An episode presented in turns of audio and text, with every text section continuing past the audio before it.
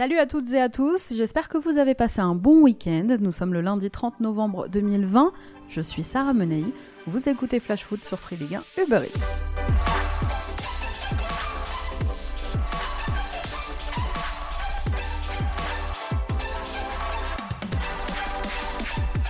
Dans un instant, on revient sur tout ce qu'il ne fallait pas manquer de cette douzième journée de Ligue 1, mais avant ça, place à notre fait du jour, Paris qui ne rassure pas. À trois jours d'affronter Manchester United en Ligue des Champions, c'était pourtant nécessaire. Tenus en échec par les Girondins de Bordeaux samedi soir, les Parisiens viennent d'enchaîner un deuxième match sans victoire en Ligue 1. À l'image de son attaquant Kylian Mbappé, c'était bien compliqué face aux Bordelais. L'attaquant du Paris Saint-Germain traverse une passe difficile et même s'il revient de blessure, ses deux prestations coup sur coup contre le RB Leipzig la semaine dernière en Ligue des Champions, puis là contre Bordeaux samedi, ont confirmé qu'il était dans le dur. À l'aube d'une rencontre capitale pour l'avenir des Parisiens, le Français s'est procuré de grosses occasions avec l'opportunité de tuer le match, mais non. Finalement, Mbappé ressort de cette confrontation avec quelques doutes. D'ailleurs, en Ligue des Champions, il n'a plus marqué non plus depuis près d'un an. Et puis au-delà des buts inscrits, il faudra quand même courir plus à Old Trafford parce que les balades sur les replis défensifs, eh bien ça risque de se payer cash. On écoute Thomas Tuchel samedi soir après la rencontre. Je ne peux pas expliquer maintenant parce que je ne peux voir aucune raison pourquoi on a complètement arrêté de maîtriser ce match-là. C'est incroyable parce qu'on a totalement contrôlé. On a, mais encore, comme à Monaco, on, a perdu de, on a oublié de, tuer cette match, on a oublié de, faire des buts, plus de buts, 3, 4e, 5e, c'était possible, mais de, le deuxième temps, on a, on a manqué tous, c'est clair. Discipline, sérieuxité, euh, attitude, qualité, effort. C'était vraiment euh, c'est dur d'accepter cette, deuxième mi-temps. Et pour ça, on a perdu le deuxième mi-temps mérité. Dois vraiment dire, mais c'est difficile de, analyser parce que pour moi, il n'y a aucune raison. Score final de partout entre Parisiens et Bordelais. Et sachez que les Moncuniens se sont eux imposés 3 buts à 2 en première ligue hier après-midi sur la pelouse de Southampton avec un doublé signé Edinson Cavani. Vous le voyez venir vous aussi? Alors, il s'est passé plein de choses encore ce week-end en Ligue 1, une douzième journée marquée par des hommages un peu partout à Diego Maradona, et on commence par Strasbourg qui a tenu tête à Rennes, 19e, les Alsaciens restaient sur trois défaites de suite et devaient absolument se rattraper. C'est Adrien Thomasson qui, dès la 24e minute de jeu, est venu délivrer ses partenaires, premier but de la saison et premier but depuis le mois de février pour Thomasson, fin de la disette, en infériorité numérique pendant près d'une heure après l'exclusion de Stéphane Mitrovic les Alsaciens n'ont rien lâché, pourtant ils ont souffert, surtout en seconde période où des Rennais ultra dominateurs ont réussi à égaliser grâce à Adrien Ounou. Score final un partout. Rennes pouvait espérer plus. Alors si l'entraîneur breton a quand même ramené un point de la Méno, il n'a pas du tout aimé l'attitude de ses joueurs en première période. Ouais, je suis déçu de notre première mi-temps. Très déçu de notre première mi-temps. En tout cas des 35 dernières minutes de la première mi-temps. On avait bien entamé la rencontre. Et puis on a, on a arrêté au bout de, de 10 minutes. On a arrêté de jouer sur la largeur, on a arrêté d'aller créer de la supériorité numérique sur les côtés, on a pu gagner de duels. Euh, on a été en retard dans, beaucoup de domaines. Ça a été euh, trop insuffisant. Puis euh, en supériorité numérique, on a pris le contrôle total du jeu. Joué dans leurs 40 mètres. on a égalisé, on a frappé le poteau, on a eu les, situations pour l'emporter. Mais voilà, la, première mi-temps me reste en travers de la gorge. Oui, on manque de, constance. Voilà. Euh, trop de décalage dans l'intérieur des matchs, il y a trop de décalage entre les matchs euh, pour qu'on soit régulier. Donc euh, on, a, on, a, on a ça à régler. Oui, c'est possible.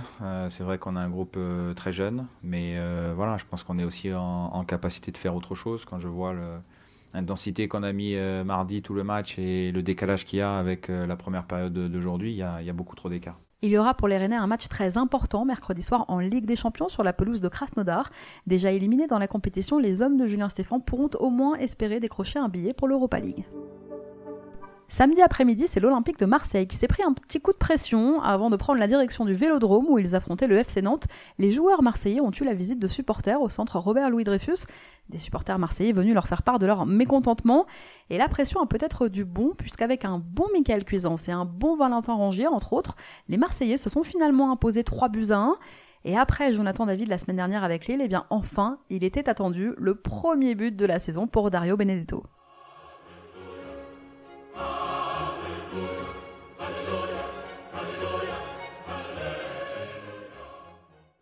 Sur penalty, le but de Benedetto. Bon, c'était peut-être pour les Marseillais leur match le plus abouti depuis le début de saison.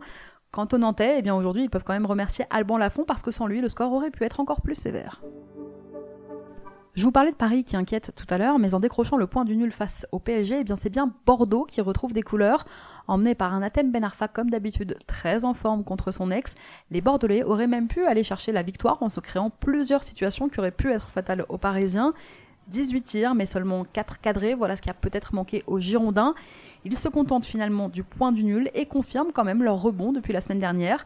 L'ancien Titi, Yacine Adli, y est même allé de son petit but, mais l'homme du match, incontestablement Benoît Costil, le gardien bordelais, a été impérial, à en écœurer Neymar et Mbappé.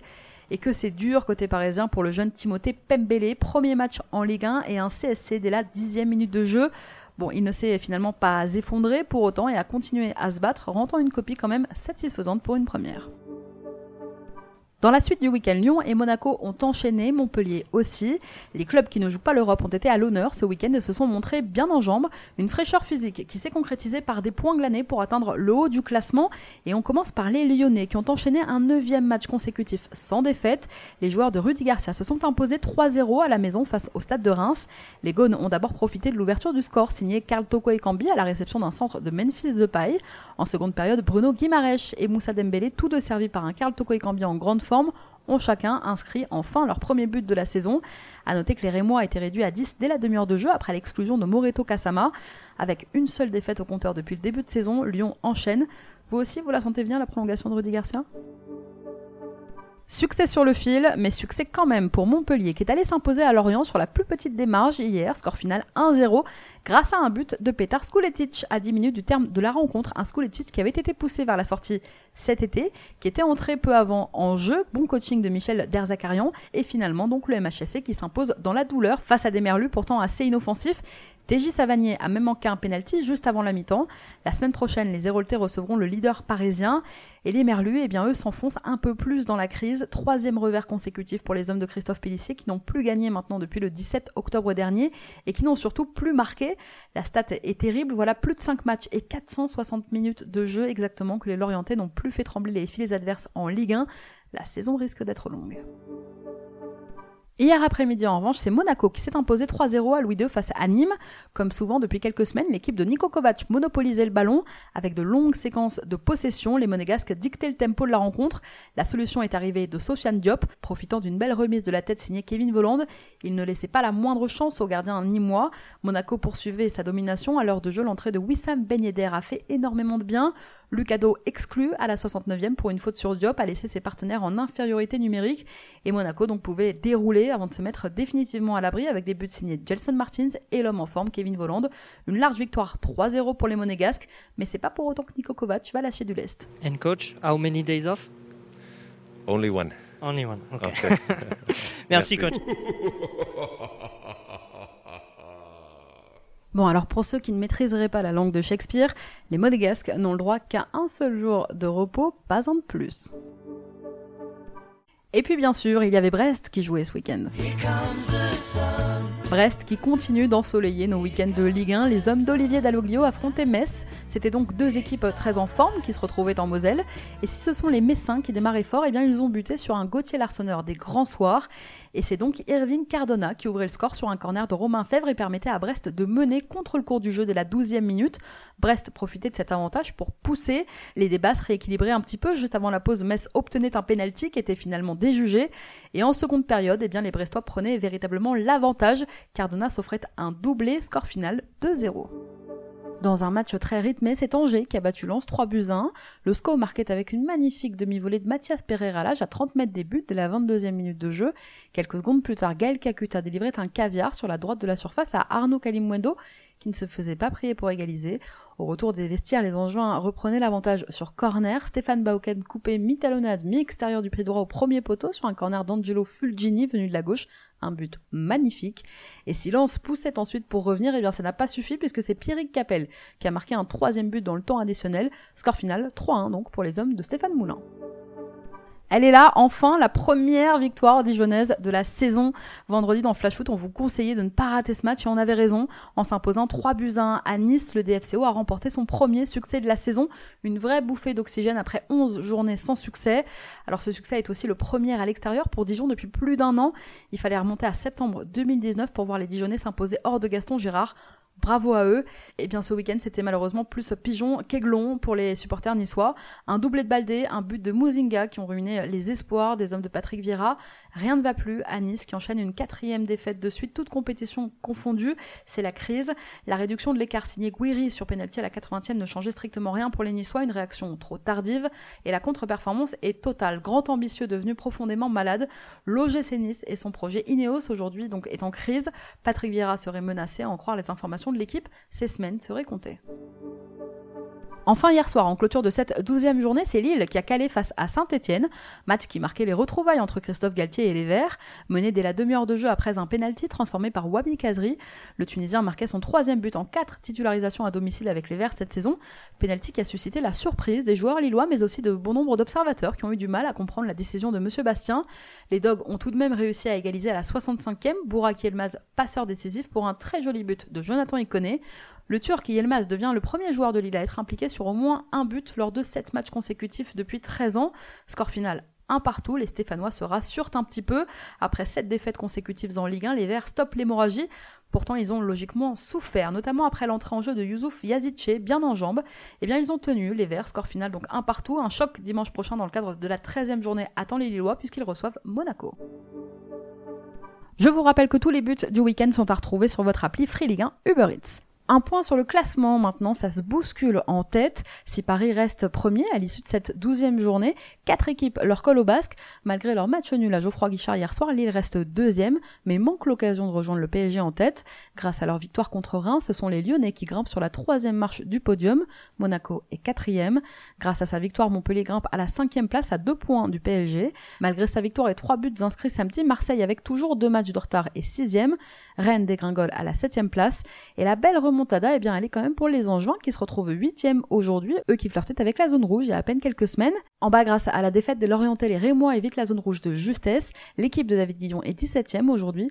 En revanche, eh bien, c'est celle de Christophe Pellissier qui se retrouve en danger avec une 18ème place aujourd'hui. 18ème et barragiste, les Merlus. Malgré un nul pour Strasbourg et une première victoire de Dijon, eh bien, les deux équipes restent respectivement à la 19e et à la 20e place du classement à l'issue de cette 12e journée de Ligue 1. Mais si le DFCO reste dernier, il s'est rapproché quand même à grands pas de ses concurrents pour le maintien, puisqu'il ne figure plus qu'à deux points de Reims qui est 17ème. Allez, on passe à notre déclat du jour. Elle est signée Laurent Blanc.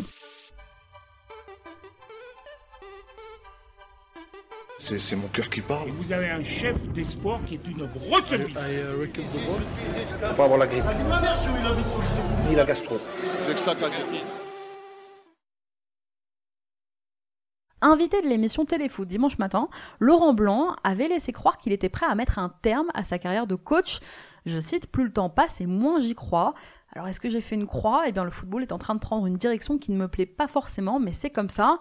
Alors forcément, après de telles déclarations, certains ont interprété cette position comme un abandon, sauf qu'aujourd'hui, dans les colonnes de l'équipe, eh bien Laurent Blanc a tenu à préciser ses propos. Je n'ai pas fait de croix sur le terrain, je n'arrête rien du tout. Bon, on essaie de suivre, hein, Laurent, mais c'est compliqué. Pour rappel, Blanc n'a plus coaché depuis son limogeage du Paris Saint-Germain en 2016. Il a bien eu des sollicitations pour reprendre du service, mais aucune ne l'a séduite. Et la fois où il a failli reprendre, et notamment en Ligue 1, eh bien, on lui a préféré un autre homme, en l'occurrence Rudy Garcia, à Lyon. Tu le sais, je te l'ai dit dans la colline. Tu t'aimes d'une façon que c'est pas possible de le dire. Et tout le temps je te vois, tout le temps je te parle. Le coup de cœur cette semaine, il est pour le Brestois Irvine Cardona, auteur d'un doublé contre Metz. Cardona a une nouvelle fois porté le stade brestois, déjà auteur d'une grosse prestation le week-end dernier face à Saint-Etienne avec un but et une passe D. Et eh bien Cardona, l'homme en forme, s'est offert un nouveau récital hier après-midi sur la pelouse du FC Metz. Son doublé a permis à son équipe de s'imposer face à des Messins qui restaient quand même sur une série de 10 matchs sans défaite. Et avec 5 buts en 11 rencontres, le joueur de 23 ans formé à l'AS Monaco intègre aujourd'hui le top 10 du classement des buteurs de Ligue 1. Il a presque inscrit autant de buts qu'en 21 matchs l'an dernier. On lui souhaite que ça continue. Avant de vous quitter, on voulait rendre hommage aujourd'hui à Papa Bouba Diop. La Fédération sénégalaise de foot a annoncé hier soir le décès de Papa Bouba Diop des suites d'une longue maladie. Il avait 42 ans. L'ancien milieu de terrain avait joué sous les couleurs du RC dans les années 2000, mais le buteur des Lions de la Teranga restera surtout dans l'histoire comme le premier buteur sénégalais de l'histoire de la Coupe du Monde. C'était au Mondial 2002 en Corée, match d'ouverture contre la France. La France à l'époque championne du monde en titre, un but qui avait offert la victoire à son équipe et apporté beaucoup de joie et beaucoup de fierté à tout un peuple. Nous présentons aujourd'hui à la famille et nous présentons aujourd'hui nos condoléances à la famille et aux proches de Papa Bouba Diop.